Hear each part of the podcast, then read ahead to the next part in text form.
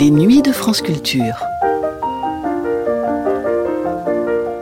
Francis Poulenc n'est pas de ces artistes qui considèrent son art comme isolé, incapable d'interagir avec le monde extérieur. Au contraire, il fait souvent de ses compositions la rencontre entre un poème et une séquence musicale taillée sur mesure, soulignant à la note près la beauté du poème choisi. L'une de ses tout premières œuvres en 1918 est un cycle musical autour du bestiaire de son ami Guillaume Apollinaire. Bien plus tard dans sa carrière, en 1955, il composera le Dialogue des Carmélites, d'après un scénario posthume de Georges Bernanos, dont il admire inconditionnellement la prose poétique. Il faut dire que Poulenc est entouré, dans ce Paris de l'entre-deux-guerres notamment, des artistes les plus notables. Il est ami avec Apollinaire donc, mais aussi Éluard, Max Jacob, ou encore Braque et Picasso, pour ne citer que. C'est donc tout naturellement qu'il évoque dans ce sixième de 18 entretiens, au micro de Claude Rostand, son penchant poétique, qui vient complémenter à merveille son sens aigu de la mélodie, que même ses plus féroces détracteurs lui reconnaissent. Une émission diffusée pour la première fois le 17 novembre 1953.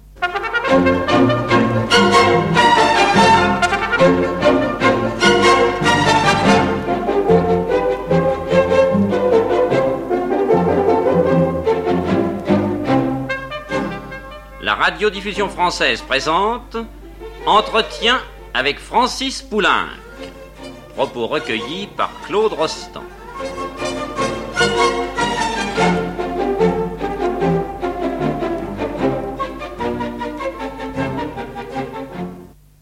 Nous avons jusqu'à présent fait à peu près le tour complet de vos origines, de vos instincts, de votre formation, bref, de tout ce que vous avez apporté avec vous et de tout ce par quoi vous vous êtes manifesté au seuil de votre carrière de musicien.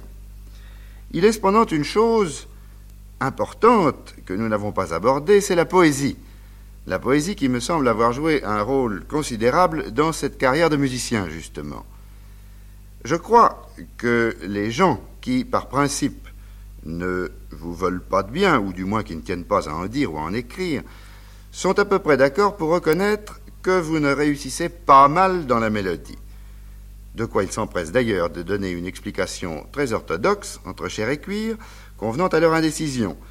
Ils disent, si vous ne le savez pas, je vous le dis, ils disent que vous n'avez pas le sens de la forme, de même que la plupart des musiciens français, contemporains essentiellement français. Et ils prétendent que vous vous trouvez parfaitement à votre aise, solidement étayé, et seulement alors, lorsque vous disposez d'un cadre formel constitué par un bon poème, bien composé, et qui vous donne, malgré vous, une architecture, enfin quelque chose que euh, notre ami M. Leibovitz pourrait appeler une concrétisation compositionnelle. Dites votre ami, Leibovitz, quel jargon pourquoi pas concrétisation excrémentielle? Cela sonnerait mieux. Quelle horreur D'ailleurs, à propos de charabia, mon cher Claude, je me permettrai d'ouvrir ici une parenthèse. Étant donné qu'on pense toujours, qu'on le veuille ou non dans sa langue natale, on a beau écrire correctement le français, l'idiome n'en est pas moins souvent en désaccord avec l'idée à exprimer. Dès lors, il nous arrive de lire dans la langue de Racine des postulats bizarres absolument plausible dans celle de Goethe. Je ne blâme pas, je constate. Dieu sait si, par exemple, j'admire Julien Green, dont le style est magistral. N'empêche que je le tiens pour l'un des plus grands romanciers américains, et non comme un compatriote de Gide, d'André Breton ou de Collet. À propos de forme, je m'en justifierai une autre fois, mais à propos de forme, connaissez-vous, mon cher Claude, le mot stupéfiant du grand pianiste Schnabel à Pierre Fournier qui lui proposait de jouer le trio de Ravel? Ah non, Ravel, c'est vraiment trop mal foutu. On croit rêver, mais revenons à la poésie. Oui, en effet, on croit rêver. Eh bien, revenons à la poésie que vous aimez tant et que vous connaissez si bien, il me semble. Si certains de vos confrères estiment que la poésie m'a servi de garde-fou, c'est singulièrement rabaisser son rôle et le culte que je lui ai toujours voué. Savez-vous que pour qu'une mélodie se tienne, il faut la construire, que pour qu'un cycle s'équilibre, il faut tenir compte d'un plan très subtil pour l'enchaînement des tons, des tempi, des nuances? Croyez-vous que la bonne chanson n'est pas posée à forer un problème de forme victorieusement résolu par cette dernière mélodie qui résume tout le cycle Pensez-vous que c'est par hasard que les premières et dernières mélodies de mon cycle tel jour, telle nuit empruntent la même tonalité de Do majeur et un tempo identique? Pensez-vous que ce soit gratuitement que j'ai doté ce cycle d'une coda pour le piano seul, qui permet au public, comme dans Les Amours du poète de Schumann, de prolonger en lui l'émotion du poète? Non, non, croyez-moi, mon cher Claude, une mélodie, un cycle sont le contraire d'une improvisation, du moins pour moi. La forme y tient son rôle de corset aussi strictement que dans une sonate ou une symphonie. Vous qui m'avez regardé travailler depuis 20 ans, vous savez mieux que personne que je n'improvise pas mes mélodies, qu'une mélodie comme Montparnasse est restée près de deux ans sur le chantier. Eh bien, justement, pour cet exemple particulier qui est excellent de Montparnasse, comment se posait le problème et comment vous y êtes-vous pris pour le résoudre? J'avais trouvé d'abord la musique du vers Un poète lyrique d'Allemagne.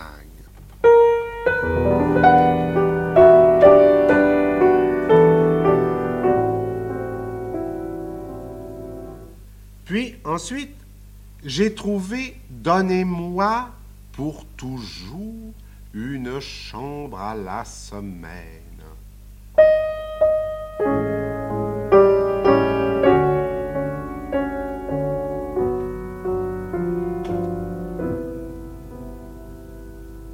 Évidemment, ça serait plus intelligible si je chantais, mais ça, vraiment, j'en suis incapable.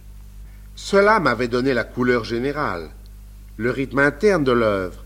Mais comme jamais je ne transpose par facilité une phrase trouvée dans un ton, c'est alors que j'ai véritablement commencé à construire ma mélodie pour que tout s'enchaîne logiquement. Je crois que le résultat ne donne pas l'impression d'un ravaudage, comme diraient certains de vos petits amis journalistes, mais au contraire de la logique. Mais non, mais absolument, je trouve que c'est en effet une de vos plus belles mélodies. Et d'ailleurs, Apollinaire est un de vos premiers poètes, je crois. Apollinaire est mon premier poète.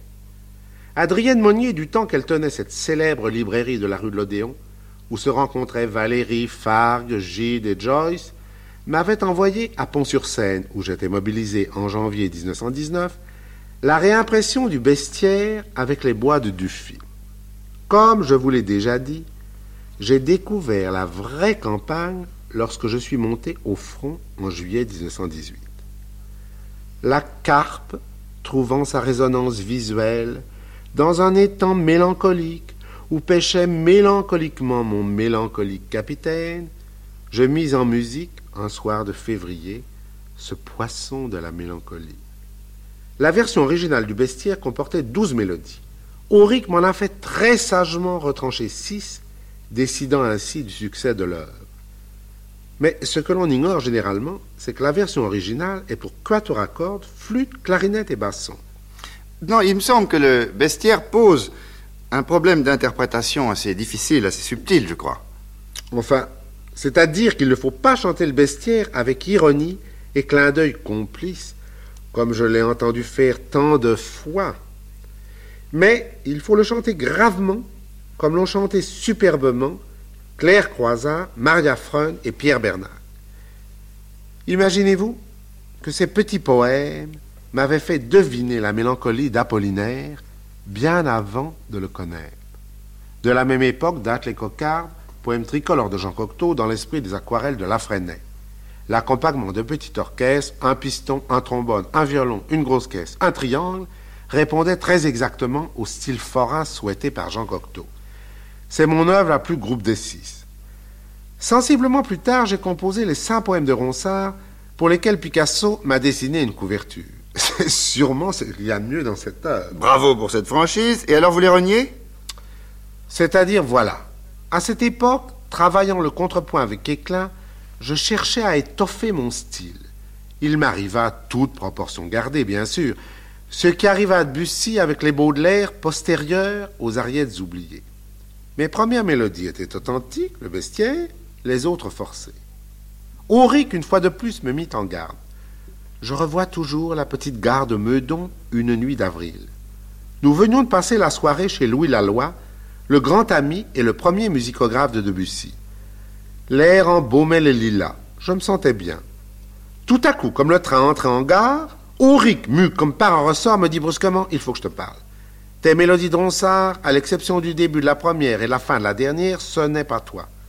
Crois-moi, tu n'es pas fait pour les poètes classiques. Continue avec Apollinaire, mais en musique Mac Jacob et le art reverdi. Je compris de suite qu'il avait raison et m'abstins durant plusieurs années de composer des mélodies, ne me sentant pas de taille à affronter ces grands poètes contemporains que je vénérais. Et alors, c'est pour cela que vous êtes allé vous mesurer avec euh, la mauvaise poésie, celle de Moréas par exemple.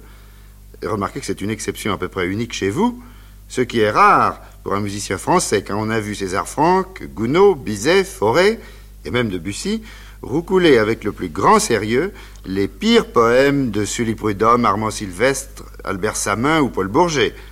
En effet, j'ai commis en 1927 quatre airs chantés sur des poèmes de Montréal. Je n'aime pas ce poète, mais par jeu pour taquiner mon éditeur et ami François Epp, qui l'adorait, j'ai décidé de mettre en musique quatre de ses sonnets en me promettant tous les sacrilèges possibles. Mais comme je suis un admirateur né de la poésie, je ne me suis finalement permis qu'une entorse de prosodie en faisant chanter dans l'air champêtre sous la moue, sous la mousse à moitié. En 1926, j'avais composé mes chansons gaillardes qui sont des chansons et non des mélodies. Ce n'est en réalité qu'en 1931 que j'ai renoué avec Apollinaire en commençant par les quatre poèmes d'Apollinaire, une nombreuse série de mélodies. Eh bien, puisque, silencieux et souriant, Pierre Bernac nous a demandé la permission d'assister à cet entretien sur un sujet qu'il connaît bien, je voudrais lui demander maintenant de vouloir bien chanter deux de ces mélodies d'un Poulenc retrouvé, pour employer l'expression de Georges Auric à cette époque. La carte postale est Avant le cinéma par Pierre Bernac.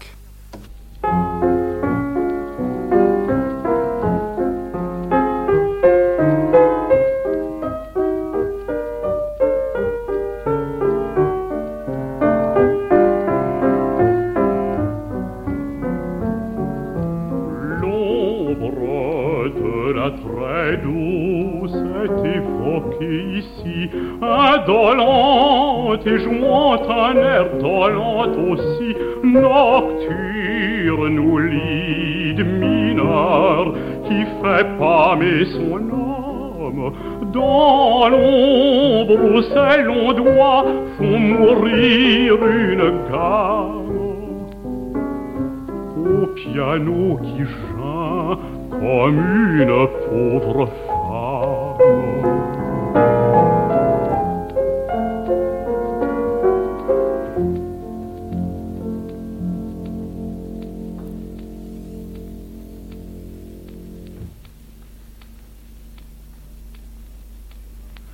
Et puis ce soir, on s'en ira au cinéma.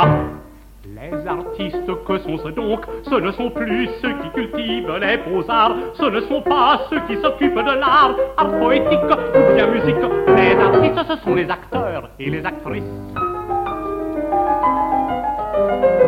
Nous étions des artistes, nous ne dirions pas le cinéma, nous dirions le ciné. Et si nous étions de vieux professeurs de province, nous ne dirions ni ciné ni cinéma, mais cinématographe. Oh, si mon Dieu, faut-il avoir du goût?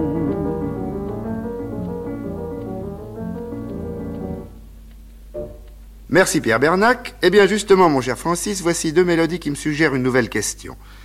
En admettant que vous ayez eu la chance d'avoir un flair ou un goût particulièrement sûr, est-ce que, au début, quand vous avez mis en musique Max Jacob et Apollinaire, vous l'avez fait dans un sentiment exclusivement poétique? Ou bien, au contraire, avez-vous déjà, à ce moment-là, aviez-vous des préoccupations d'ordre technique? Je veux dire prosodique, puisque c'est là où je voulais en venir et où nous reviendrons souvent dans ces entretiens. Des préoccupations prosodiques, étant donné que les poètes que vous avez mis en musique ont toujours été très difficiles à prosodier et que, dès le début, et constamment, vous avez montré un souci particulier de la prosodie, souci que l'on ne retrouve, il faut bien le dire, que chez très peu de vos confrères. Je n'ai jamais rien entrepris par préméditation esthétique. Je vous l'ai déjà dit, mon cher Claude. La transposition musicale d'un poème doit être un acte d'amour et jamais un mariage de raison. J'ai mis en musique Apollinaire et Mac Jacob parce que j'aime leur poésie. Voilà tout. Je n'ai jamais pu me passer de poésie. À l'âge de dix ans, je me récitais avec délice Apparition de Mallarmé, avec le secret espoir de devenir un jour un grand tragédien. Mmh, naturellement. Mais ceci dit, permettez-moi de reprendre ma question. D'où vient votre si louable souci de la prosodie qui confère à votre œuvre vocale cette, euh, cette classe littéraire très particulière? Eh bien, ce souci vient de mon respect pour les vers, réguliers ou libres. Lorsque j'ai lu un poème dont je ne réalise parfois la transposition musicale que des mois plus tard, je l'examine sous toutes ses faces. Lorsqu'il s'agit d'Apollinaire et d'Éluard, j'attache la plus grande importance à la mise en page du poème, au blanc, aux marges. Je me récite souvent le poème, je l'écoute, je cherche les pièges, je souligne souvent d'un trait rouge le texte aux endroits difficiles, je note les respirations, j'essaie de découvrir le rythme interne par un vers qui n'est pas forcément le premier. Ensuite, j'essaie la mise en musique en tenant compte surtout des densités différentes de l'accompagnement pianistique. Lorsque je bute sur un détail de prosodie, je ne m'acharne jamais. J'attends parfois des jours, J'essaie d'oublier le mot jusqu'à ce que je le vois comme un mot nouveau. Me permettez-vous de citer ma plus grande victoire prosodique Pardon de mon immodestie. Mais non, allez-y, allez-y. Dans un frémissant poème d'Éluard, rôdeuse au front de verre, j'avais à mettre en musique Ses yeux s'ajourent, virgule, rit très fort. Sapristi, ce n'est pas facile, en effet, de prosodier ce pluriel du verbe ajourer qui sonne un peu ici comme s'il s'agissait d'une broderie à jour. L'instinct, Dieu merci, l'instinct seul m'a fait trouver cet accent sur le temps fort après un silence qui rend tout équivoque impossible. Je m'excuse, vous savez, je ne peux pas chanter, mais ça donne ceci. Ses yeux s'ajourent, rit très fort. C'est évidemment ce qu'il fallait trouver, ça n'était pas facile. Et si pour clore cet entretien... Ce trop long entretien. Non, non, pas du tout. si justement pour clore cet entretien, nous profitions de la présence de notre ami Bernac pour faire entendre à nos auditeurs cette mélodie. Et euh, maintenant que vous, leur, que vous leur avez souligné le piège à éviter, je crois qu'ils vont y voir très clair. Eh bien, si vous voulez, Pierre, voulez-vous chanter cette mélodie? Au front de verre son cœur s'inscrit dans une étoile noire. Ses yeux montrent sa tête, ses yeux ont la fraîcheur de l'été, la chaleur de.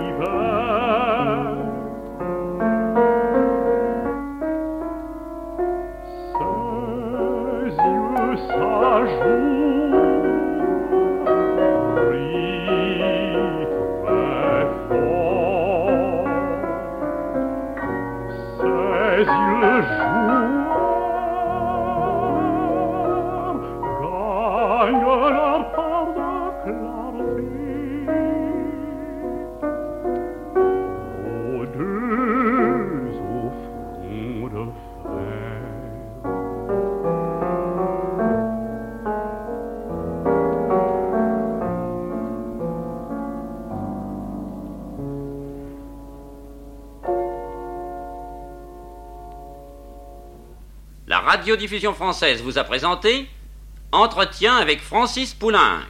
Propos recueillis par Claude Rostand.